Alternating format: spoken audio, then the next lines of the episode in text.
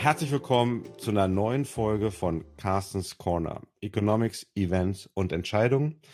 Zurück aus meiner Sommerpause sind wir wieder in, auf Sommertour, nämlich virtuell in Berlin. Wir haben es ja vor dem Urlaub schon mal gemacht, ähm, uns unterhalten mit äh, Wirtschaftspolitikern in Berlin. Und ich freue mich heute wirklich, ähm, dass wir Fabio de Masi bei uns haben der ja, finanzpolitische Sprecher von, es darf ich eigentlich sagen, den Linken, sondern die Linke.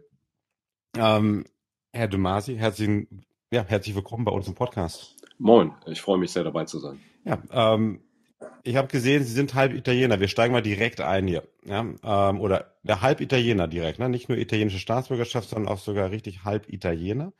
Und ähm, legen wir doch einfach mal los. Europameister Goldmedaille im 100-Meter-Sprint der Männer bei Olympia. Ich habe gezäh gezählt, zehn goldene Medaillen, genauso viel wie in Deutschland. Ähm, die Industrieproduktion im zweiten Quartal lief besser als in Deutschland. Und außerdem wurde auch noch der Eurovision Song Contest gewonnen dieses Jahr. Was macht denn Italien besser als Deutschland? Also der 100-Meter-Lauf, da gibt es ja noch heiße äh, Diskussionen drüber. Ähm, die Fußball-Europameisterschaft war auf jeden Fall verdient. Ich glaube, dass es in Italien auch große Nachholeffekte gibt, denn es gab äh, eine lange bleierne Zeit.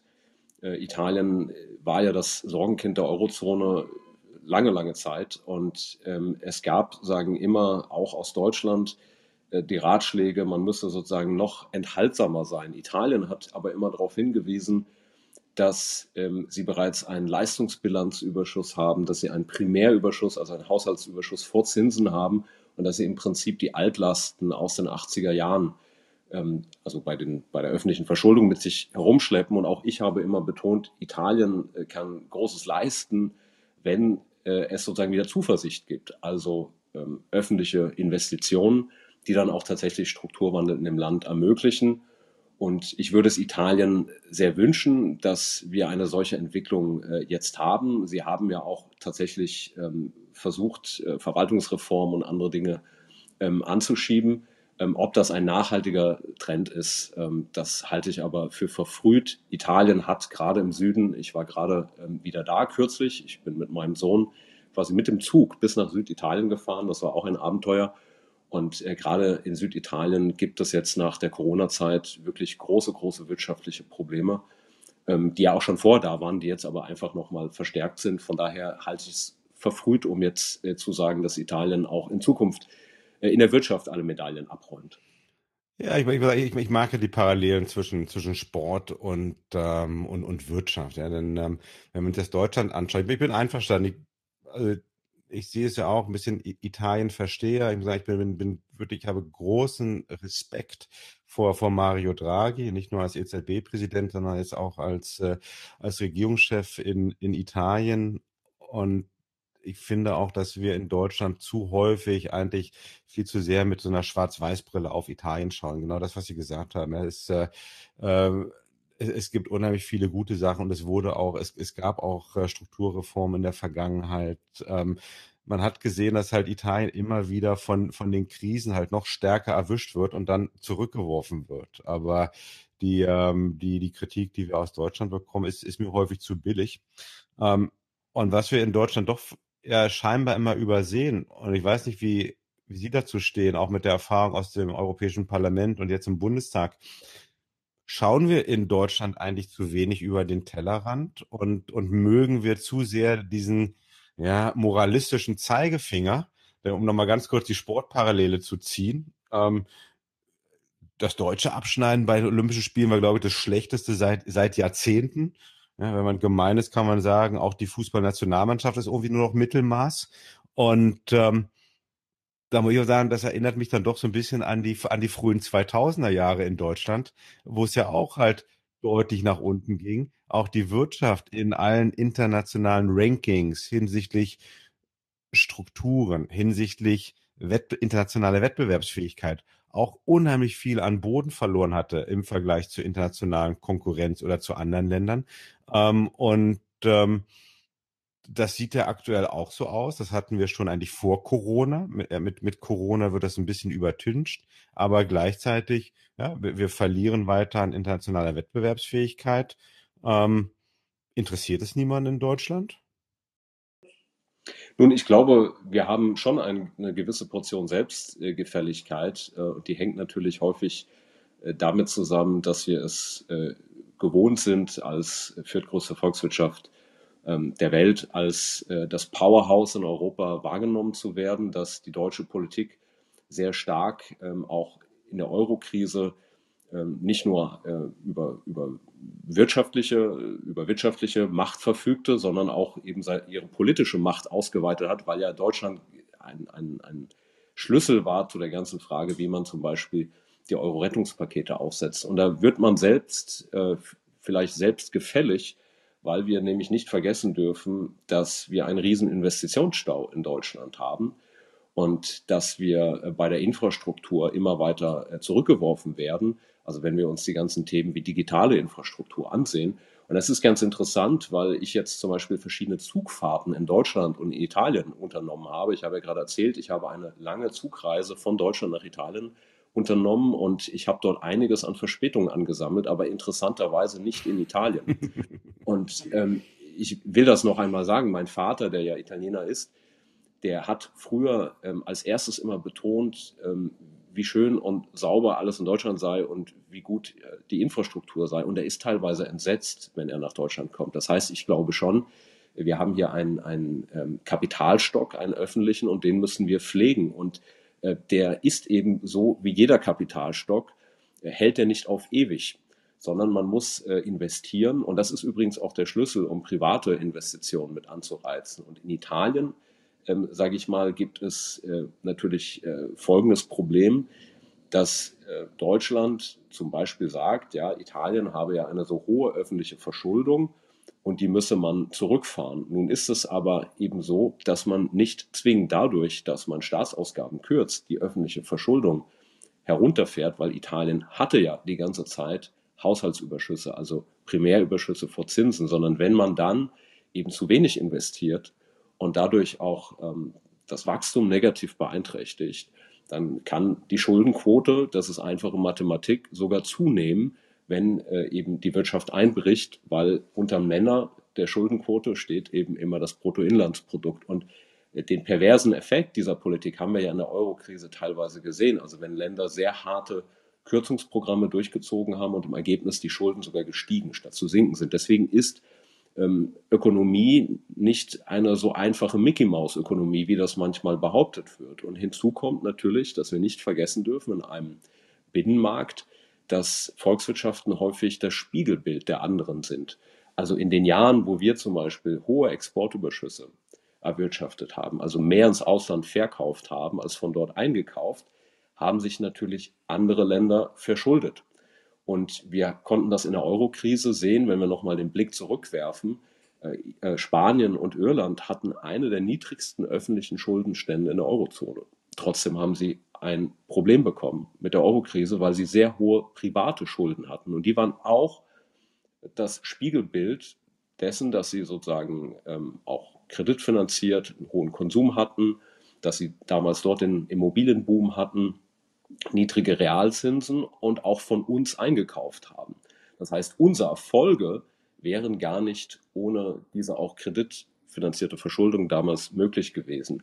Und deswegen ist es einfach nicht sehr schlau, in einer Eurozone zu meinen, man könne sich sozusagen immer auf Kosten des Nachbarn oder so verhalten, weil man dann am Ende an dem Ast sägt, auf dem man selber sitzt. Und Deutschland und Italien brauchen sich gegenseitig, davon bin ich überzeugt. Im Übrigen, das will ich auch noch einmal sagen, ähm, es heißt ja immer, ähm, die Deutschen würden Italien leben, lieben, aber nicht Italiener und in Italien sei es umgekehrt. Also ich habe sehr große Anteilnahme jetzt auch mit der Flut in Italien erlebt. Ähm, die, als, die, als ich in Italien war, gab es gerade die, die, die schrecklichen Bilder aus dem Ahrtal. Und ich glaube, dass uns ganz viel verbindet. Das ist ja kein Zufall, dass ich auch eine deutsch-italienische Biografie habe. Und Norditalien hat äh, hochinnovative Unternehmen und wirklich auch ähm, einen äh, sehr gesunden mittelständischen Kern und sehr viel Potenzial. Ja, de definitiv. Ja. Ich habe mir mal die Zahlen angeschaut. Also Italien exportiert zum Beispiel mehr als Frankreich, ob, obwohl das Land weniger Einwohner hat. Also das wir auch häufig vergessen. Und sicherlich der, der Norden Italiens ähm, hat ja einen ähnlichen Indust eine ähnliche Industriestruktur, wie wir das in, in Deutschland haben. Wenn ich Ihnen jetzt gerade so zugehört habe, Herr De Masi, ähm, das, ist, das klingt alles wohlwollend. Ne? Ich, ich höre den Volkswirt ich höre jetzt gar nicht den Politiker. Wie, wie ist Ihnen das denn eigentlich in, diesen, in den letzten Jahren als Politiker ergangen, wenn man dann sieht, dass eigentlich große wirtschaftspolitische Entscheidungen, jetzt mal gemein formuliert, eher von Juristen getroffen werden als von Volkswirten? Ja, also Volkswirte sind ja auch nicht äh, unbedingt die, die besseren äh, Politiker oder so. Ähm, ich habe mir immer die Mühe gemacht, ökonomische Debatten zu übersetzen ich glaube, das ist ganz wichtig, ähm, weil äh, so wie bei den Juristen, also bei den Juristen würde man jetzt sagen, also wir vielleicht als Ökonomen würden das so sagen, dass ähm, äh, bei der Juristerei ist es immer so, dass am Ende irgendwas rauskommt, was man mit dem normalen Menschenverstand nicht mehr nachvollziehen kann, aber ähm, Juristen haben es gut begründet. Und ähm, ich würde mal sagen, bei äh, Ökonomen gibt es eben auch äh, eine große Herausforderung, viele Menschen sagen, das ist mir zu schwierig, das ist mir zu technisch und wir vertrauen da den Experten. Aber es gibt ja nicht den Ökonomen oder die Ökonomin ähm, oder die Ökonomie, sondern es gibt große Streitfragen auch in der Ökonomie. Und ich finde, die Aufgabe der Politik ist es, diese zu übersetzen, so dass mehr Menschen daran teilhaben können, weil es ist ja gar nicht so, dass die Experten immer recht haben. Also ich will jetzt nur mal nebenbei daran erinnern, wie viele Leute ähm, mir erzählt haben, äh, was Wirecard für ein Top-Unternehmen sei, als andere schon kritische Fragen gestellt haben. Ich in dem Fall auch, nicht weil ich so ein Genie bin, sondern weil ich vielleicht äh, ein bisschen kritischer hingesehen habe bei bestimmten Sachen, weil ich mich für die Themen Geldwäsche und andere interessiert habe. Deswegen, es gibt natürlich immer wieder auch Experten, die richtig daneben liegen können. Und deswegen müssen wir mal wegkommen von dieser Talkshow-Demokratie, wo man sich dann immer den Experten einlädt, ähm, den man gerne hört, sondern wir brauchen wirklich eine äh, Kultur der öffentlichen Debatte, wo wir die großen ökonomischen Fragen unserer Zeit diskutieren. Weil ich sage mal, alle Herausforderungen, vor denen wir jetzt stehen, haben natürlich immer mit ökonomischen Fragen zu tun. Ich sage das auch häufig meiner eigenen Partei, die da meines Erachtens ähm, äh, auch äh, große Defizite hatte in den letzten Jahren, das in den Mittelpunkt ihrer Politik zu stellen. Denn wir sehen ja jetzt, alle regen sich so ein bisschen über den Wahlkampf auf. Also alle sagen, der ist furchtbar flach, da wird über Nebensächlichkeiten gestritten, ähm, die Kanzlerkandidaten werden nicht äh, geliebt.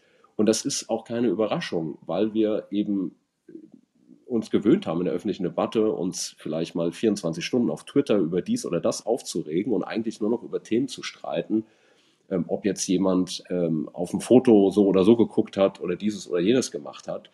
Und die großen Fragen, die vor uns liegen, der Klimawandel, die Digitalisierung, ähm, wie erhöhen wir die Impfbereitschaft, welche Anreize kann dort zum Beispiel Verhaltensökonomie spielen. Also brauchen wir zum Beispiel Impfprämien für, für, für Geringverdiener, auch für solche, die bereits äh, sich haben impfen lassen, um keine falschen Anreize zu setzen. All diese Fragen, die kann man ja kontrovers diskutieren. Ähm, aber man muss es dann eben auch tun. Und deswegen, äh, um nochmal einmal kurz zurück nach Italien zu blicken, ich habe zum Beispiel häufig im Parlament die Debatte erlebt, ja, in Italien, da seien ja die Vermögen viel höher als in Deutschland. Und ähm, das war zum Beispiel dann etwas, dann habe ich mal erzählt, meine italienische Urgroßmutter, ja, die hatte ein, ein, eine Immobilie, die war ein Ziegenstall. In der hat sie selber noch gelebt, mit den Tieren sozusagen. Die war Analphabetin und äh, in Italien gibt es natürlich eine höhere Eigentümerquote. Das heißt, ja, es gibt dort auch Vermögen und ich bin auch für eine angemessene Vermögensbesteuerung in Italien, aber das ist kein Grund, äh, dann von Italien sozusagen eine äh, Politik zu verlangen, die unmittelbar ähm, in die Rezession führen würde, zumal es ja auch gar nicht äh, darum geht, jetzt ähm, Geld zu verteilen, also das deutsche Steuerzahlergeld, sondern es ging ja häufig in den Debatten eher darum, ob wir zum Beispiel einen gemeinsamen Bond auflegen, der dann von der Zentralbank garantiert wird oder ähnliches. Und deswegen sind diese ökonomischen Debatten natürlich wichtig und man muss sie übersetzen. Und äh, das gelingt nur, wenn man so spricht, dass die Menschen nicht das Gefühl haben, das ist eine Debatte, die sie gar nicht durchdringen können, weil das schadet auch der Demokratie, weil man darf Politik niemals den Experten überlassen, weder den Juristen noch den Ökonomen. okay, wollen wir drüber nachdenken. Ähm, also es ist ähm, gut, wenn sich Ökonomen, äh, fair enough, es ist gut, wenn sich Ökonomen beteiligen, ähm, aber ähm, sehr häufig ist ja der gesunde Menschenverstand, der ist ja auch äh, ein ganz guter, ein ganz Indikator. Äh, ich habe das immer so gemacht, also ich hatte ja auch mal einen, einen, Lehrauftrag in Volkswirtschaft und da musste man zum Beispiel das ricardianische Äquivalenztheorem erklären. Sie und ich wissen, was das ist. Also äh, vereinfacht ja. gesprochen, dass ähm, wenn sich jetzt der Staat sozusagen äh, zu sehr auf, auf, auf Pump leben würde, dass dann äh, zum Beispiel privaten Haushalte antizipieren, dass es morgen Steuererhöhungen gibt und dann ihren privaten Konsum einschränken. Und ich habe einfach immer die Studierenden bei mir gefragt, ob sie denn heute Morgen, bevor sie bei H&M shoppen waren, die Schuldenuhr des Bundes gecheckt haben. Meistens haben sie das nicht getan und entsprechend kann man dann auch zeigen, dass vielleicht nicht jede Theorie sich immer fürs reale Leben eignet. Ich weiß nicht, ob es gibt, gibt es da schon eine App für, für die Schuldenuhr des Bundes? Dann könnte man das vielleicht einfacher checken. Ähm, Stimmt, das wäre eine interessante Anwendung. Ich, äh, ich würde aber den Verdacht heben, dass es trotzdem auf äh, das Konsumverhalten ähm, unserer Kinder keinen Einfluss hätte. Ich, ich denke ehrlich gesagt auch nicht.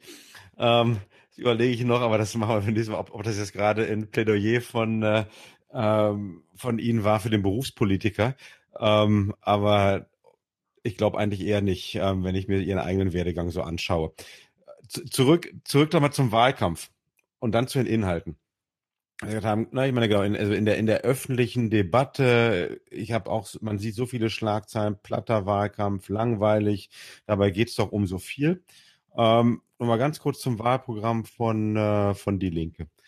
Das, ähm, ich habe mir das durchgelesen, ich fand es eigentlich jetzt so in meiner subjektiven Wahrnehmung ein Wahlprogramm, was eigentlich ziemlich konkret wird. Das, das, das war mal, das, das war also, äh, ja, ob man, ob man es nun mag oder nicht, sei dahingestellt. Aber im Vergleich zu anderen Wahlprogrammen ähm, werden sie hier doch ziemlich konkret bei eigentlich bei, bei, bei allen Themen, was, was schon mal erfrischend ist und was hoffentlich dann auch den, äh, den Wählern, die sich so ein Wahlprogramm durchlesen, Antworten gibt. Ich kann mir vorstellen, ich habe nicht geschaut, dass die Reaktion von, ähm, von Arbeitgeberverbänden oder von Industrieverbänden etwas weniger erfreulich gewesen sein könnte. Denn viel würde ich zusammenfassen mit dem Schlagwort Umverteilung.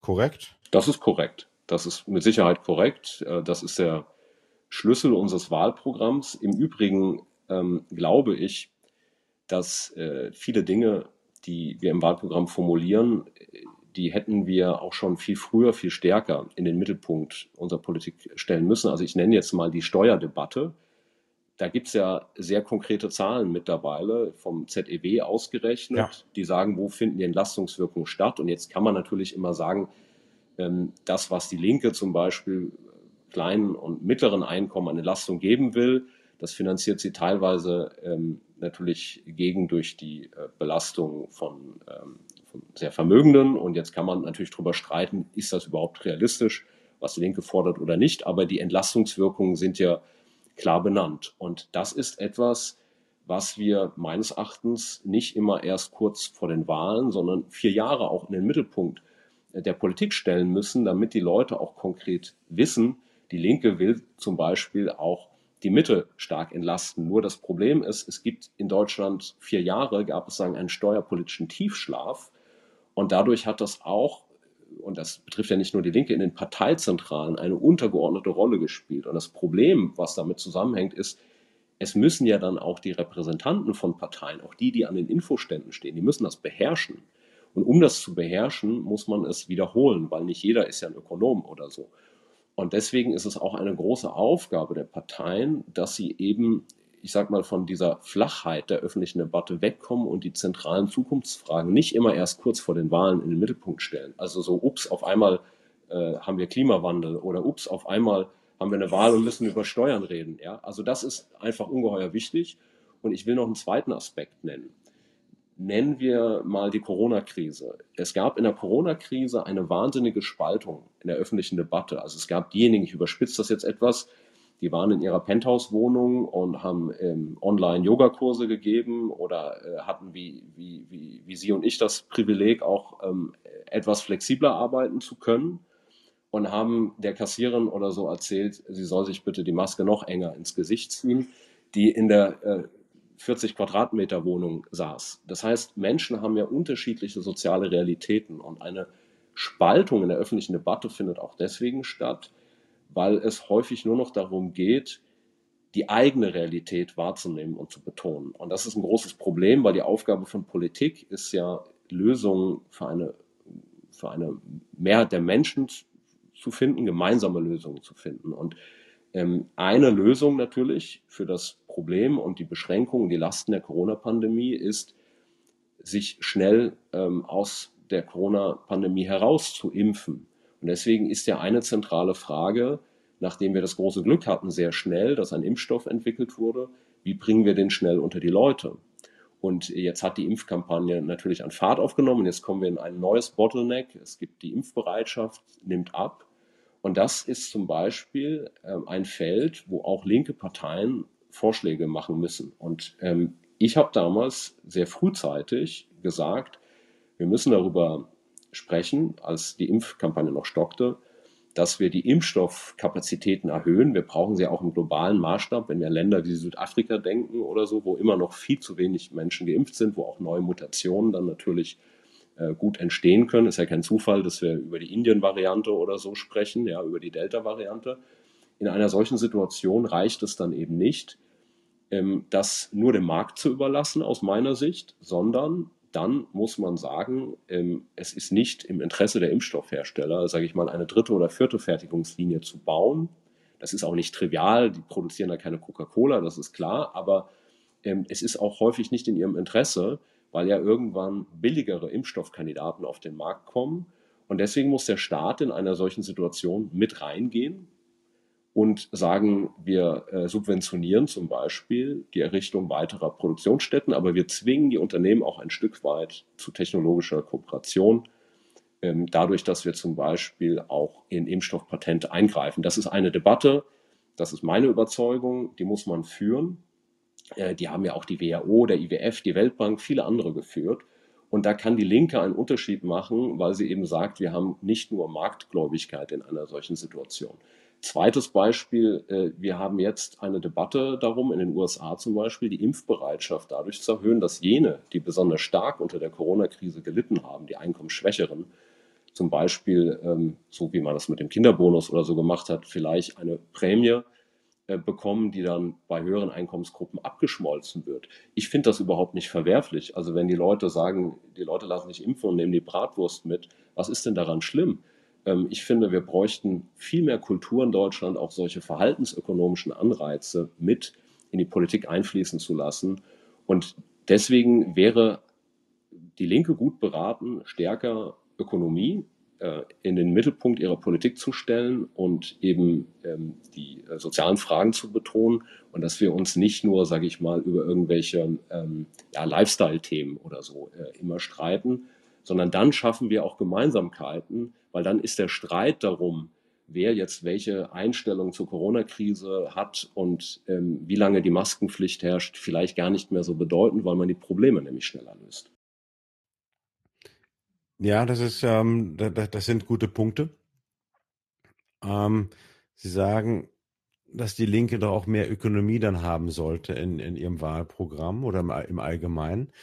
Ähm, wenn ich mir das Programm nochmal anschaue und dann, und dann auch zu den wirtschaftspolitischen Themen da komme oder zu den ökonomischen Themen komme, dann sehe ich deutlich mehr Ökonomie.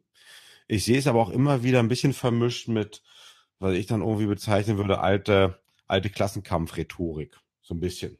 Ja. Ähm, ich habe mir mal ein paar Sachen rausgeschrieben. Ich sagen würde, brauche ich das dann noch oder muss ich das wirklich nur haben, weil es halt Wahlkampf ist und ich meine Stammwähler an, ansprechen möchte? Nein, also e-, erstens, ich glaube, ähm, Sie haben recht, dass unser Programm sehr konkret ist und sehr viele ökonomische Fragen diskutiert, unabhängig davon, ähm, wie jetzt äh, einzelne Verbände, Personen dieses oder jenes bewerten.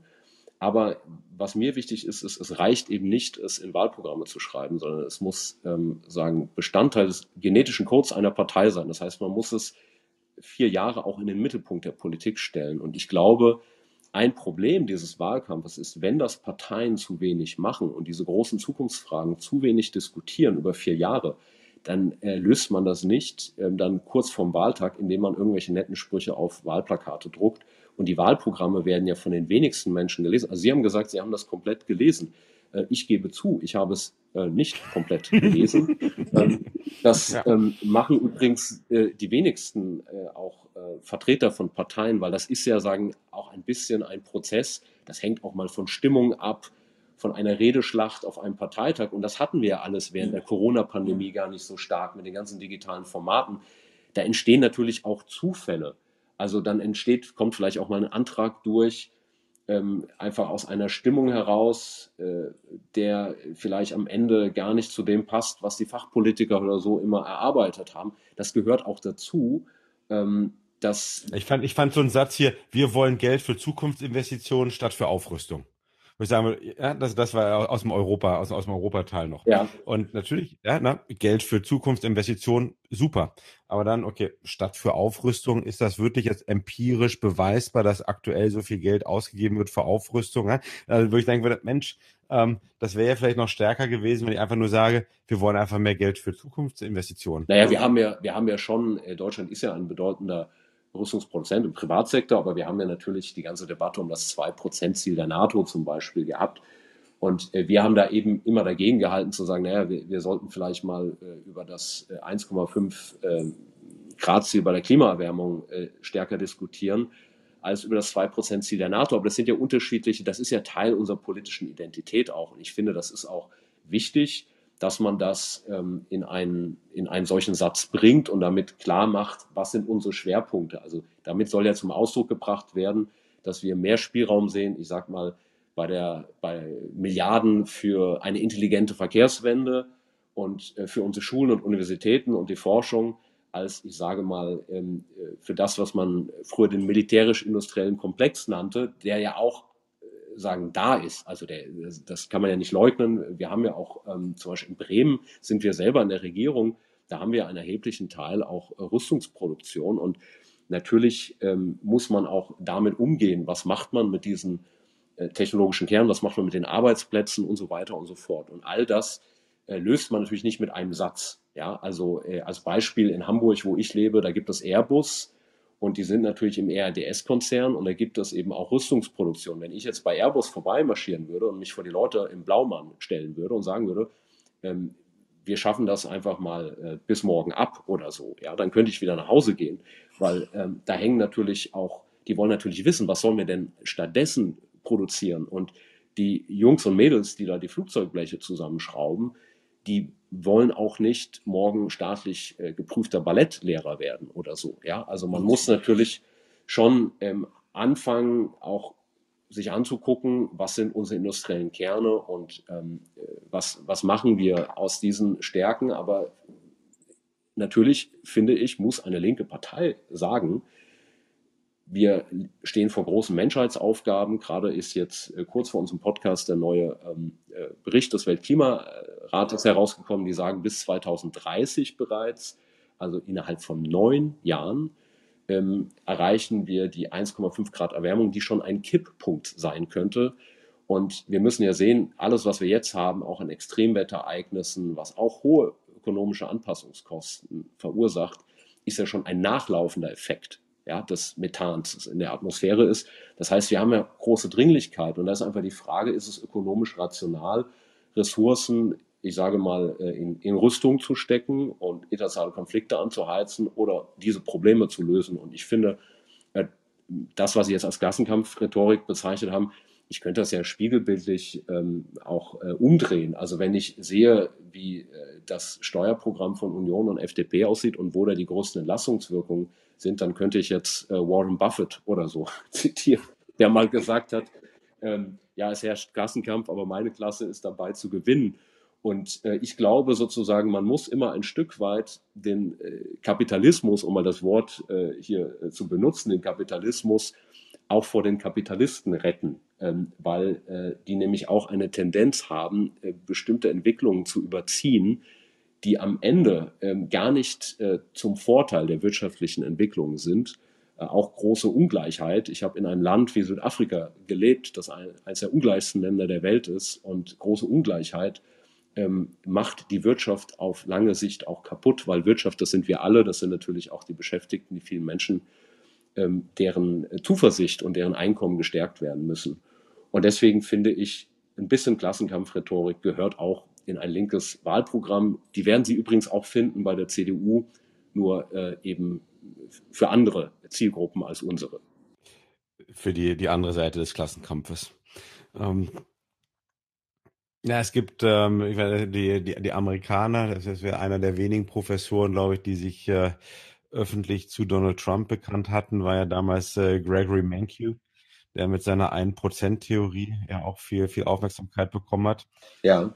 Ne? Ähm, also die, die, das ist, das ist die, die Theorie, dass ich, wenn ich äh, ein, dass ein, ein Prozent, letztendlich das höchste, das oberste Prozent der Gesellschaft würde äh, genug Geld verdienen, um die Wirtschaftskraft zu stärken und die anderen 99 Prozent würden diese ein Prozent so als als Anreiz und als Vorbild sehen, dass sie alle danach streben, so zu werden wie die ein, wie dieses eine Prozent. Nur wenn ich natürlich das Problem habe, dass diese 99 Prozent gar nicht jemals an diese ein Prozent herankommen könnten, weil diese, weil diese Chancen gar nicht mehr gegeben sind, dann funktioniert halt auch diese 1%-Regel nicht mehr.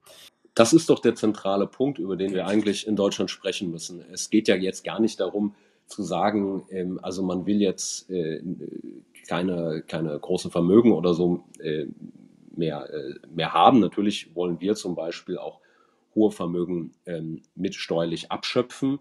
Wir glauben, dass die zunehmende Vermögenskonzentration eher Ausdruck äh, davon ist, dass das die Steuerpolitik bisher unzureichend gemacht hat, denn sonst könnte die Vermögenskonzentration ja rein empirisch gar nicht zunehmen, wenn nicht teilweise die Renditen in bestimmten Bereichen sehr viel höher wären als das, was äh, ich sag mal da auch äh, steuerlich noch teilweise abgeschöpft ist. Natürlich ist es toll, wenn es erfolgreiche Unternehmen gibt, ähm, die, sage ich mal, zum Beispiel jetzt erfolgreich Impfstoffe oder was auch immer entwickeln.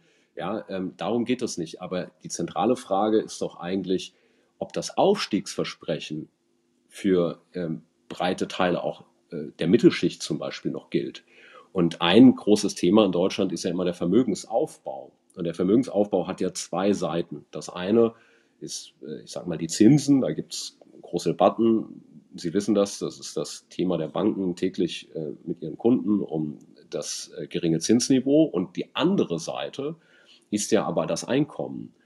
Und ähm, es ist so, dass man natürlich den Vermögensaufbau auch nicht nur über das Zinsniveau ähm, regeln kann, sondern wir brauchen natürlich auch eine Aufstiegsperspektive und dazu zählt ganz viel. Dazu zählt jetzt nicht nur die Steuerpolitik, sondern auch die Bildungspolitik zum Beispiel.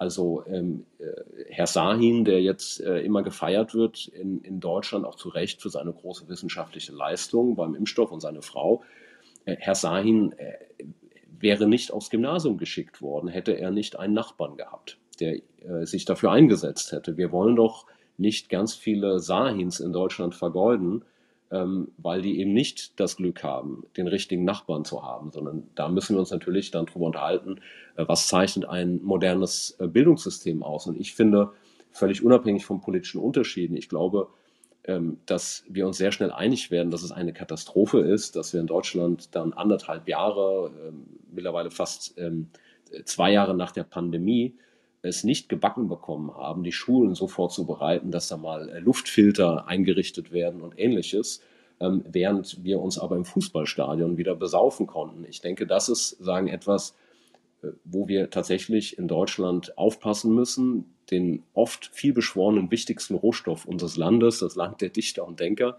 dass wir ähm, unsere, die Talente unserer Kinder nicht vergeuden. Ich glaube, das ist ein ganz wichtiger Punkt. Das heißt Aufstiegschancen und zweitens äh, Vermögensaufbau. Da äh, ist es eben wichtig, natürlich einerseits äh, kann man jetzt nicht nur über das äh, klassische Sparbuch gehen, aber dass öffentliche Investitionen auch ein ganz wichtiger Schlüssel sind, um das große Angebot an Kapital, was es gibt, was ja sagen einer auch ein Ausdruck ist von unzureichenden Zukunftserwartungen Erwartungen, auch bei den Unternehmen. Es gibt sagen, keine hinreichende Investitionsbereitschaft. Deswegen muss meines Erachtens dort auch mehr öffentlich investiert werden in Schlüsselinvestitionen. Und ich kann da allen unseren Zuhörern und Zuhörern empfehlen, mal das Buch von der äh, bekannten Ökonomin äh, Mariana Mazzucato zu lesen, die Innovationsforscherin ist und die sagt, der Staat spielt natürlich bei auch privaten Schlüsselinvestitionen immer wieder eine Rolle. Selbst das Internet ist sozusagen ein Ergebnis der Rüstungsforschung in den USA gewesen, die mir jetzt weniger gefällt, aber eben auch ein Ergebnis öffentlicher Investitionen. Und nur wenn wir das. Die, fehlen, die, fehl, die fehlende Seite in der äh, wie war das, das die fehlende Seite in der Biografie von Apple? Ne? Das war doch, glaube ich, das genau, äh, genau, in der Seite von genau. dem Buch. Und Genau. wenn ich sehe, was zum Beispiel jetzt China, die USA auch im Bereich künstliche Intelligenz oder so investieren und nicht jede Entwicklung ist dort schön. Also wenn ich jetzt dran denke, wie bestimmte Payment-Anbieter in China äh, sozusagen, wenn wir jetzt an, an Ant, Ant Financial, die, ähm, die Tochter von Alibaba denken, da haben 700 äh, Millionen Chinesen ein Smartphone und wenn die sich eine Pizza bestellen, läuft das automatisch in den Algorithmus rein und da entsteht natürlich eine Marktmacht, ja, oder wenn wir jetzt an Facebook oder so denken, wenn die jetzt in den Finanzmarkt kommen, äh, das setzt natürlich auch Banken unter Druck. Dann gibt es irgendwann, die, die haben halt keine Mitarbeiter mehr, die dann das Kundengespräch führen, die vielleicht auch Unterstützung bieten beim Vermögensaufbau oder, oder ähnliches, die ihre lokalen Unternehmen kennen. Dann läuft sehr viel natürlich über Algorithmen. Das hat auch Potenzial, gar keine Frage. Damit kann man auch viel machen. Aber man muss eben auch aufpassen, dass dort nicht eine neue, ähm, neue Oligopole entstehen, wie wir sie eben schon bei den Suchmaschinen im Internet und ähnliches haben, die dann auch unseren Finanzmarkt dominieren. Und all das sind Zukunftsfragen. Deswegen diskutieren wir ja zum Beispiel über digitales Zentralbankgeld und viele andere Dinge, ähm, wo eben auch der Staat eine Rolle spielen muss, aus meiner Sicht. Und deswegen ähm, glaube ich, dass es äh, sehr, sehr gut ist, wenn wir uns einerseits diesen Zukunftsfragen äh, zuwenden und den Leuten dann auch ein Gefühl dafür geben, dass wir diese Probleme lösen können, dass wir nicht unmächtig sind und dass es auch wieder ein Aufstiegsversprechen gibt. Und wenn, das ist meine letzte Bemerkung dazu, wenn wir wieder stark öffentlich investieren würden, dann hätten wir auch eine Chance, zum Beispiel das Zinsniveau äh, wieder ein Stück weit zu normalisieren. Denn es ist ja in der Tat auch eine soziale Frage, dass sich viele Familien kaum noch ähm, ein eigenes äh, Häuschen oder so leisten können, ähm, weil sie äh, einfach aufgrund der Immobilienpreisentwicklung und äh, das gar nicht mehr ähm, äh, wirklich ausfinanziert bekommen und dass sie zeitgleich eben das Gefühl haben, sie können keinen eigenen Vermögensaufbau mehr betreiben aufgrund der niedrigen Zinsen. Herr De Masi, wir haben zwei Sachen gerade erreicht. Wir haben gnadenlos überzogen und Sie haben mich gnadenlos unter den Tisch gequatscht. ähm, das, das heißt, ich, ich, wir, wir werden jetzt den Podcast beenden müssen. Nicht, dass uns ohne jemand den Vorwurf machen kann, dass wir ihnen mehr Zeit gegeben haben als, äh, als, als äh, Politikern von anderen Parteien. Ich denke, wir können hier noch eine, noch eine, noch eine Weile weiterreden. Ähm, zwei Fragen, allerletzte Fragen, mit äh, der Bitte um eine ganz schnelle, kurze Antwort. Ähm, Frage eins: ja, wenn, gibt es eine Region, ein Land, was Sie jetzt wirtschaftspolitisch als Vorbild nehmen würden? Mit all den Sachen, die Sie gesagt haben, all den verschiedenen Elementen. Gibt es irgendwie ein Land, wo ich sagen würde, oder wo Fabio De Masi sagen würde, das ist eigentlich aktuell das, der Leuchtturm in der Wirtschaftspolitik? Naja, es gibt viele Dinge, die unterschiedlich gemacht werden in unterschiedlichen Ländern, die äh, sinnvoll sind und weniger sinnvoll. Aber ich sage mal, die skandinavischen Länder standen lange Zeit natürlich äh, für eine ähm, Wirtschaftspolitik, wie ich sie mir vorstelle, mit äh, einem großzügigen Wohlfahrtsstaat, aber auch ähm, progressiven Steuersystem und trotzdem äh, einer hohen technologischen Affinität zum Beispiel. Das ist auch nicht mehr überall eins zu eins so, aber ich würde sagen, am ehesten würde ich den Blick natürlich nach Skandinavien richten. Es gibt aber in vielen Ländern interessante Entwicklungen und ich finde es gut, dass Joe Biden in den USA erkannt hat, man braucht ein großes Infrastrukturprogramm. Ja, definitiv. Ähm, letzte Frage zu Ihrer Zukunft. Sie treten nicht wieder an zur Bundestagswahl. Ähm, mit, äh, muss ich sagen, doch auch äh, ja, es gab me mehrere Berichte, glaube ich, äh, für die, für die Öffentlichkeit. Es gab auch Facebook-Einträge mit, ähm, mit Abschiedsworte für die, für die eigene Partei. Wenn ich es gut gesehen habe, gehen Sie jetzt erstmal nach Südafrika. Die, ähm, letzte Frage wäre dann, unter welchen Umständen können wir Fabio De Masi nochmal wieder in Berlin in einer aktiven Rolle sehen? Oder wird es da nur die De Masi Economics Academy für Wahlkämpfer von Die Linke? Nein, also ich werde natürlich weiter an öffentlichen Debatten teilnehmen. Ich plane ein Buch. Ähm, ich werde an einer Filmproduktion mitwirken und ähm, ich kann schon jetzt sagen, ich werde mich auch äh, an Debatten um die Zukunft äh, unseres Geldes beteiligen. Ähm, also die ganzen Fragen digitaler Euro und ähnliches. Äh, werde mich austauschen mit Zentralbankern, mit Leuten aus der Industrie, aber auch mit ja, kleinen Gewerbetreibenden zum Beispiel in Afrika äh, gibt es ja ganz viele Menschen, die gezwungen sind, sozusagen digital zu bezahlen, weil sie kein Bankkonto und ähnliches haben. Ähm, und ich werde mich mit diesem Thema äh, beschäftigen und da auch äh, an diesem Thema für eine Stiftung arbeiten. Das sind meine konkreten Zukunftspläne. Aber äh, natürlich soll man niemals nie sagen. Ich weiß ja nicht, äh, vielleicht bin ich ja ganz happy und sage, ähm, ich will nicht mehr in diese Mühle zurück. Kann aber natürlich auch sein, dass es mich mal irgendwann wieder juckt. Ähm, dann müsste die Voraussetzung gegeben sein, dass man ein Programm hat, wo die großen ökonomischen und sozialen Fragen unserer Zeit äh, nicht nur im Mittelpunkt stehen, sondern dass auch meine eigene Partei, ich sag mal, ähm, äh, erkannt hat, dass sie ihre Winning Points in den Mittelpunkt stellt und dass wir die Chance haben, tatsächlich auch in Deutschland, äh, ich sag mal, an die Regierungsmacht zu kommen, um diese Politik auch durchzusetzen und den Menschen ähm, eine Zukunftshoffnung zu geben. Dann wird es mich vielleicht auch mal jucken, aber das kann ich jetzt noch nicht sagen und ich freue mich erstmal auf die nächsten Jahre, die vor mir liegen. Das hört sich sehr spannend an. Vielen Dank, Fabio De Masi. Äh, ich, ja, super Gespräch. Ich äh, wünsche Ihnen alles Gute für die Zukunft und äh, vielleicht mal wieder bis bald. Ich würde mich freuen. Ich wünsche Ihnen alles Gute und es tut mir leid, dass ich in den ganzen Podcast äh, zugequatscht habe. Man darf mich nicht ausreden lassen. Das äh, wissen alle, die mit mir auf einem Podium gesessen haben. Das ist zu viel. Ich habe zu viel Berliner Höflichkeit äh, scheinbar. Aber also in, in diesem Sinne alles Gute und äh, vielen Dank fürs Zuhören. Wird bei Fragen, bei Anregungen für unseren Podcast immer melden und ähm, bis zur nächsten Folge.